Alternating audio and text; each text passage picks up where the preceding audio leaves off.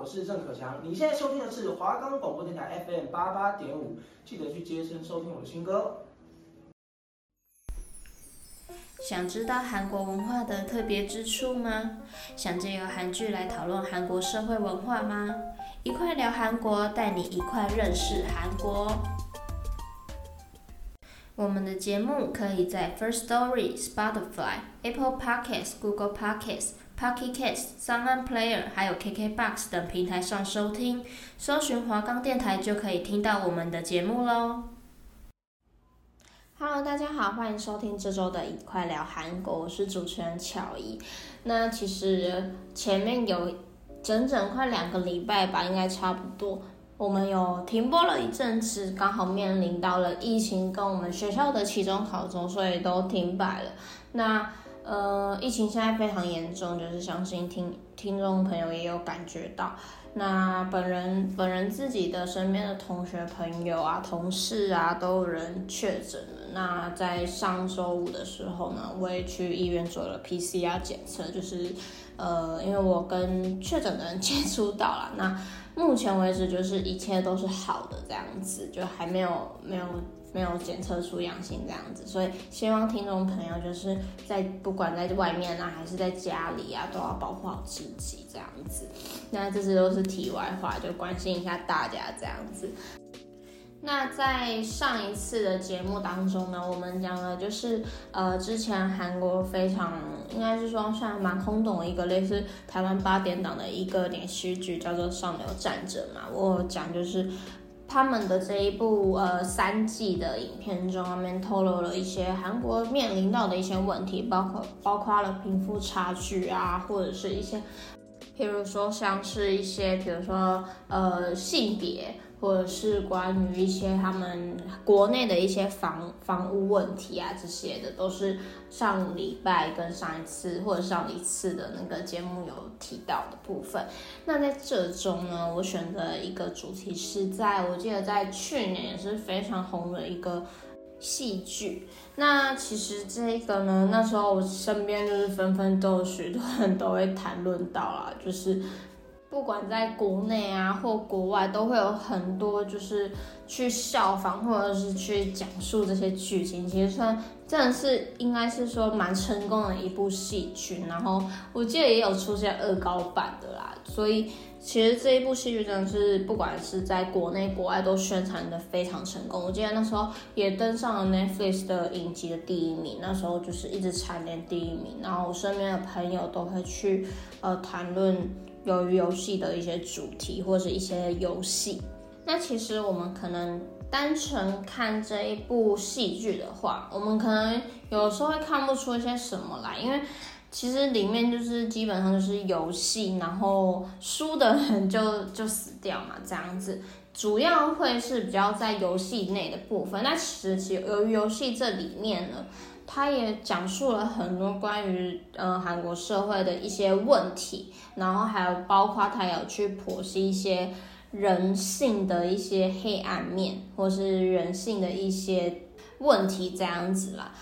那接下来呢，我主要的主题会比较偏向第一个是有两个两个部分去讲，然后第一个是。由游戏它带给我们的一些省思，在另外一个方面呢，是有游戏它去反映出的韩国的一些社会问题。那第一个呢，主要先讲这一部剧情，我怕有些人可能还没有看过。那其实呢，这部剧其实它有在探讨人性的黑暗面，那它其实也有引发了许多人的一些省思哦，就是有些人去反思这样子。那深刻的剧情其实除了血腥，就其实呃剧情里面它会有一些关于，比如说像是枪杀的一些呃画面啊，这些就是其实它除了血腥的一些内容其除外的话，它还有一些比较虐心的一些内容。那我们其实发现很多时候就是。其实可怕的不只是就是像在他们剧中一些现实世界，包括我们自己的现实世界，其实更可怕是关于人彼此的一些呃争斗，或是甚至在剧情里面的一些互相残杀这样的一个内容。那其实呢，因为我们也知道，在剧中呢，他们每一个人都有属于他们自己的故事。那其实每个人都有自己呃，可能不得已的一面，应该是要这样讲。那虽然呢，好像每一个人他们都是自愿要来进来这个游戏，那都是没有办法选择，因为其实现实的世界让他们没办法去承受，所以他们选择投入这个游戏当中。就等于是说，这个游戏是他们翻身的最后一个机会。那其实会有人觉得说，诶，如果今天是你的话，你会去选择参加这一个游戏吗？那其实最一开始这一部剧，可能大多数人可能会比较清楚是会去想到，就是像这些活着比死还要困难的人。他们出去呢，会有什么不一样？因为像比如说有些在剧里面，他们欠钱的还是被讨债啊，因为他们会觉得，反正我今天出去，我也是被活，也是会像活在地狱里面。所以呃，比较我们可以比较直观的看到是这样的一个问题在这边。那再来呢，第二个会比较就让人家只想想到的是一些想要改变、想要翻身的人。那些给予你机会的人，他是祸还是福？就是我们永远都不知道，因为，嗯、像是我们可能知道，像有些，包括在我们自己现实生活中，我们可能觉得，哎，投资股票或投资什么会让你赚钱，但是其实有些东西是你没有本钱，你玩不起，反而你有时候根本没有赚到，反而越赔越多这样子。那在剧情里面呢，我们可以知道，最一开始是。呃，饰演就是那一个商人，就是孔刘，他来跟呃这一个男主角做一个交易嘛。那其实这一个男主角他的人生就是他没有办法照顾好家人，然后也欠了很多钱，然后其实他对于他女儿也有很多的愧疚。那他一直都希望有一天，哎，奇迹可以发生。那这一次刚好机会就直接摆在他的面前。就跟之前赛马他赢钱一样，所以他决定去加入这个游戏。那但是他也相对的经历了很多难以置信的一些恐惧跟一些死亡。但即使这样，他还是继续想要去参加游戏，因为他认为他去回到现实的话，他会觉得他会觉得就是现实更加的可怕这样子。那再来呢，另外一个问题是，呃。每一个人的心中都会有善良的本质，也会有自私的想法，然后也会有一些，比如说像自我保护的行为。但每个人他们做出这些东西，都会有一些不得已的苦衷。就是没有人说你做这件事情是绝对的好，或者是绝对的坏，就是因为他们会有一些原因导致他们去这样做。那其实我们也可以看到这一部剧里面呢，我们可以知道这个男主角他其实是一个呃算是非常善良的一个人，他不会因为比如说他想要赢或是怎样，他去放弃任何的老人或者是女女人这样子，因为。呃，最一开始是关于，比如说他们要拔河比赛，那其实老人跟女生这两个就是在拔河比赛中相对比较不吃香的一个角色。那他们有去放放弃他们任何一个人，他们也替其他人去着想。那到最后呢，就弹珠游戏的时候嘛，他在不得已的情况之下，他去欺骗了老人。而在后来呢，也有就是他也遇到让他非常伤心，就是跟他从小认识到大的一个呃玩伴，然后为了他自身的利益，就是那个玩伴为了他自身的利益，他去杀了人，但他到最后还是相信说，哎，我们还是有别的方法，甚至还想要在最后想放弃一切，然后跟他一起回家。但其实呃。在现实生活中，我刚刚有讲了，他是一个就是呃欠了很多钱，然后包括就是可能呃把他的小孩啊丢给他爸妈养，或是其他的，就是他在现实生活中也有也有一些不负责任或者是一些赌博的行为，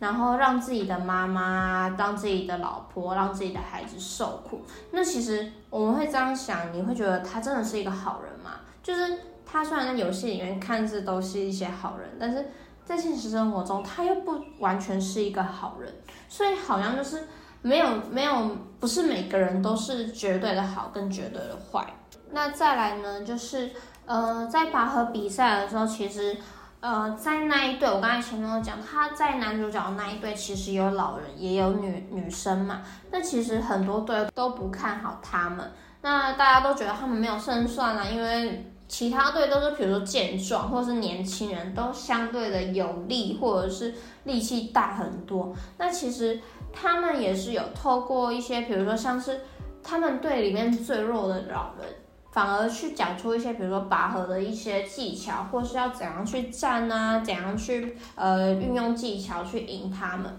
那到后来就是另外一个人也提出了一些想法跟一些手段，到最后他们去赢了。呃，这一个游戏其实，呃，应该是说，就是面对必死无疑的情况的话，放手一搏是最后的机会。那其实我们也不要，我们也是要透过合作啊、智慧、勇气跟运气，就是我们不要去小看任何的人。接下来再是是我们可以从角色里面看到的。那其实，在在剧情里面呢，分别有一个呃两个比较不好的一个角色啦。就是一个是男生的一个流氓，跟女生的一个流氓嘛，就是一个是就是真的很坏的那个男生，然后另外一个是有点像偏向墙头草的那个女生。那其实呢，他们两个呢，就是都是就是有点为利益而去会去欺负人啊，或者是去站边，就是靠边站这样子。但其实这样到最后，反而自己变成一个边缘人。因为他们想要可能去找人爱啊，或者是找人去当一个依靠，但其实他们内心是一个有一个满满的一个孤寂。那他们用利益价值去评断他人跟自己，到最后会发现，就是这些呃你拼了命想去抓住的东西，但到终究都不会是你的。那在接下来的另外一个呃醒思呢是。再怎样的信任，都都有可能被背叛。就是我们可以从弹珠那一边看到有一个外国人，他叫阿里嘛。那他原本是赢的，但是他为了想要去帮助呃上优，就是另外一个男生，然后他去看了其他人的状况，结果那个男生算计他，把弹珠掉包了，就导致最后这个阿里就死掉了，因为他就输了嘛。那其实这就是一个非常大的一个背叛啊，就代表说你。再信任这一个人，但到最后你也有可能会被背叛。其实看我当初我看到这一部呃这一段的时候，其实我真的很生气，因为我就觉得那一个外劳他真的就是心肠非常的好，结果他竟然这样欺骗那一个人的，我就觉得他怎么可以欺负这样一个好心人，而且甚至是说他直接。就是把人家的单就全部拿走，然后一开始那人家还去帮他，欸，然后他怎么可以这样做？我觉得这一个人呢超过分。那时候我对这个男的印象超差的，虽然到后面我印象也是还是蛮差的啦，但是我就觉得这一个人真的心肠真的很坏。那再来呢？另外一个是比较感动的一个一面，不要觉得每一个都是血腥暴力。其实，呃，这一幕其实让我看的时候，我也觉得非常感动。就是在弹珠游戏的时候，有两个女生，她们是一组的嘛。那其实一个是脱北者，她是一个女生，她的身份是一个脱北者。那其实她从小到大都没有被爱过，因为。因为他从小到大就是遭遇了很多的苦难啊，他也不相信人，他也没有快乐的玩乐过，然后也没有一个可以跟他好好说话的聊天的人。他唯一的一个希望就是，他希望可以把他的呃妈妈或是其他的家人带来一起好好的生活。那另外一个女生，她是反，她是对于生活没有任何的希望，也没有目标，她就来参加这个游戏了。那其实我们可以从这一个呃，就是这一段影片之中知道，因为其实到最后结果就是一个人去牺牲嘛，让另外一个人活下来。那其实，呃，非常感动的是，他牺牲了自己，因为他觉得他自己是没有目标也没有希望的人，就是他没有任何的目标。他觉得对方是有目标的，他想要让他的妈妈或者是家人来过更好的日子，所以他选择牺牲自己，因为他比，呃，他觉得对方比他更有活下去的理由，是因为你还有爱，所以。就算你就是他觉得你就算伤痕累累，那你也值得被爱，所以他到最后他牺牲了自己，然后让对方去活了下来。其实这一段是呃非常感动，因为包括你我，可能我们真的面临到这个情况的话，我们会甚至他对方是陌生人，你根本不认识他，但你愿意牺牲你自己的生命去成全他，其实是一个非常勇敢的一个行为。那在形式的部分，主要是比较想讲这些，嗯，当然还是有其他的，但是我觉得这几个是，呃，我觉得相对来说，就是可以从影片看到，呃，比较重要的。那接下来我要讲的是另外一个部分，就是在由于游戏中，它反映出的一些韩国社会的六个呃真相。那第一个呢，是其实韩国呃社会中有一些会有厌女的倾向。那其实根据世界经济论坛在二零一二一年的全球性别差距调查中，在全球性别平等的评比上，韩国排名第一百零二位。那其实，呃，在鱿鱼游戏中这一个影片中，也反映出韩国社会女性地位低下的保守文化。那在呃剧中呢，就是有一个男生，他其实。很强，就是会去阻止女性玩家去负责团体的任务。但是呃，我们也知道嘛，呃，剧中这样拍，但是当然会有一些反对的声浪，因为有些人会觉得说，你去描述这些女性角色的手法好像不太妥当，因为。像在剧中，另外一名玩家，也就是为了要去生存啊，或者是要去赢得游戏这样子，他跟另外一个男性玩家有发发生性关系，然后并加入他的团队，到最后被这个男性又男性玩家又抛弃。那其实就有人开始怀疑说，哎，你这样去拍摄这个剧情，那是不是有歧视女生的嫌疑？但其实，呃，后来是，呃，应该是说编剧有去澄清说，哎，剧中角色是虚构的，但是，呃，在剧中每个角色的行为都是在最糟糕的情况下做出的反应，就是，呃，没有说要去诋毁任何一个角色或是任何一个性别，只是单纯就是想要就是去讲述人性的一个部分。那再来第二个呢，是脱北者的遭遇，就我刚刚有讲过，就是里面有一个女生，她是呃脱北者，就是从北韩逃脱到南韩这边来的。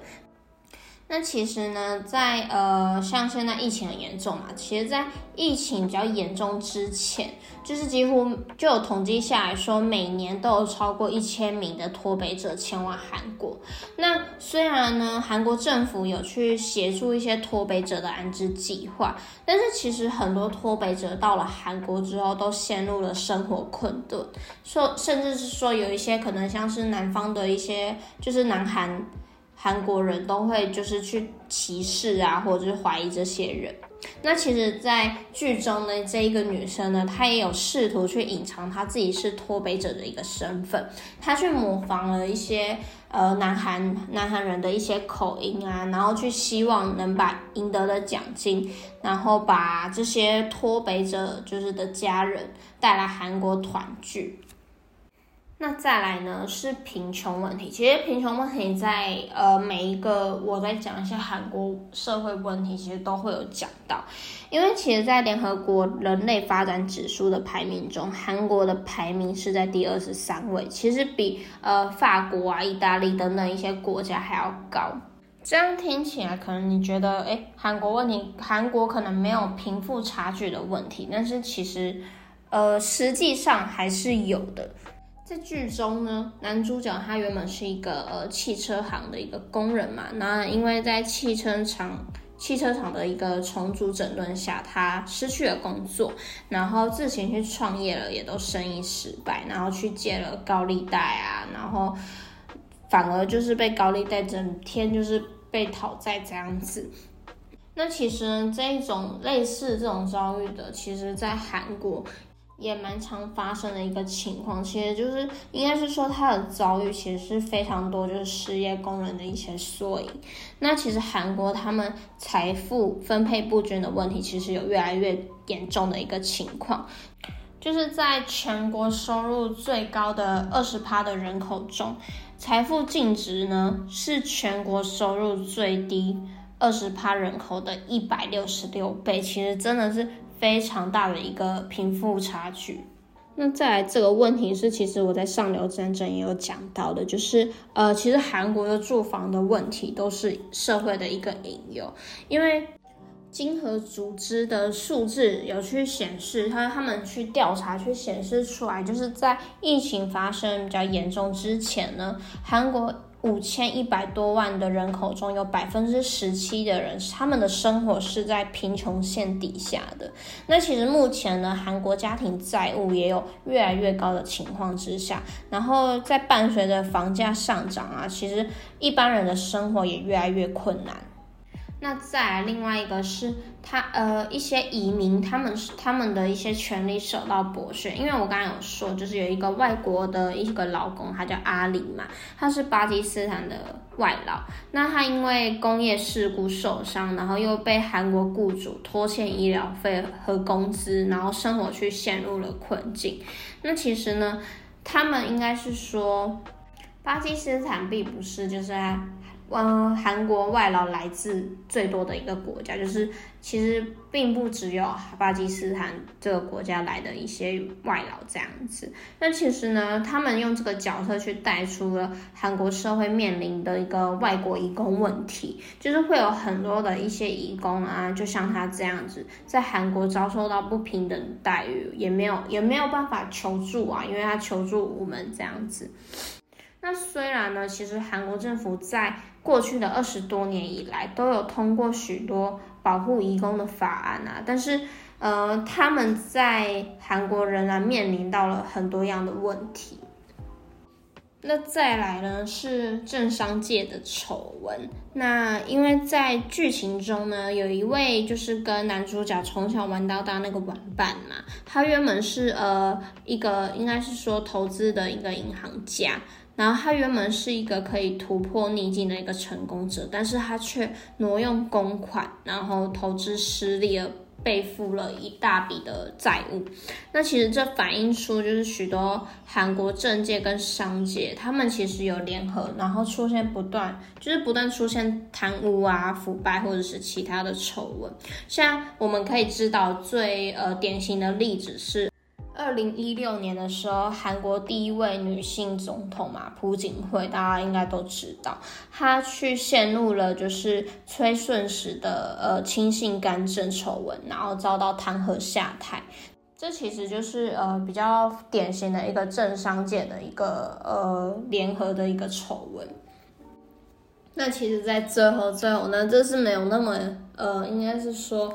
没有那么严重的问题啦，就是单纯只是以这部戏剧来讲，就是呃，里面不是有那种跟那个抠那个碰糖的那个游戏嘛？其实后来就是包括我们现在可能我们现在逛夜市，夜市里面都会有这个碰糖挑战嘛，就是会有开始有商家出来摆要抠碰糖这样子。那其实呢，呃。可以从这个碰糖游戏，就是可以发现出，其实韩国的影视啊，或影视跟一些节目，他们其实有逐渐去呃影响，有影响到全球的一个影响力。其实就是我们可以看到，不管是他们的音乐啊，或者是一些戏剧节目，包括之前不是很。之前的一个蛮红的影片叫《太阳的后裔》，那时候也是冲击，一直大家都每一个都觉得他们是那个刘大卫，所以基本上就是韩国的一个 K-pop 或者是一些戏剧都可以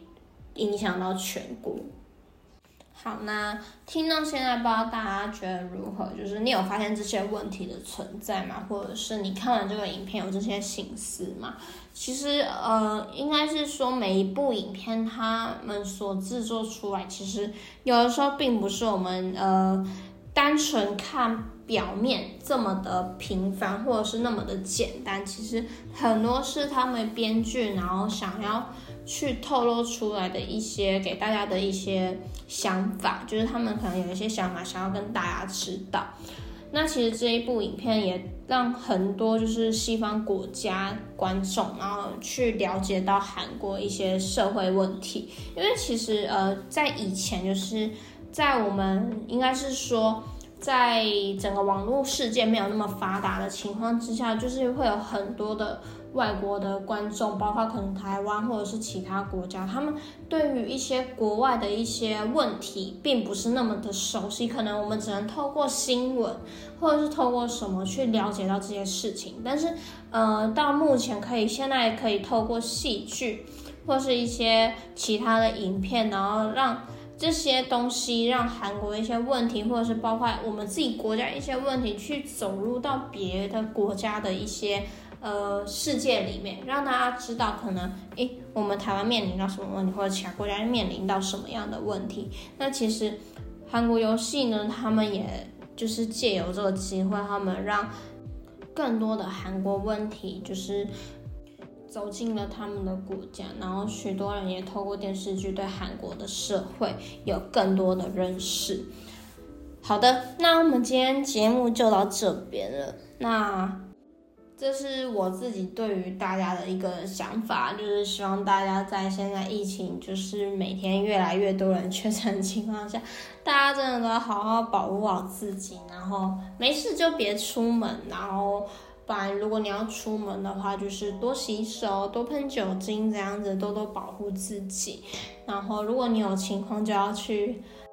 医院赶快做一个筛检，就是保护他人、保护自己啊。这是呃，应该是说刚好在这个时段想跟大家讲的一句话，就是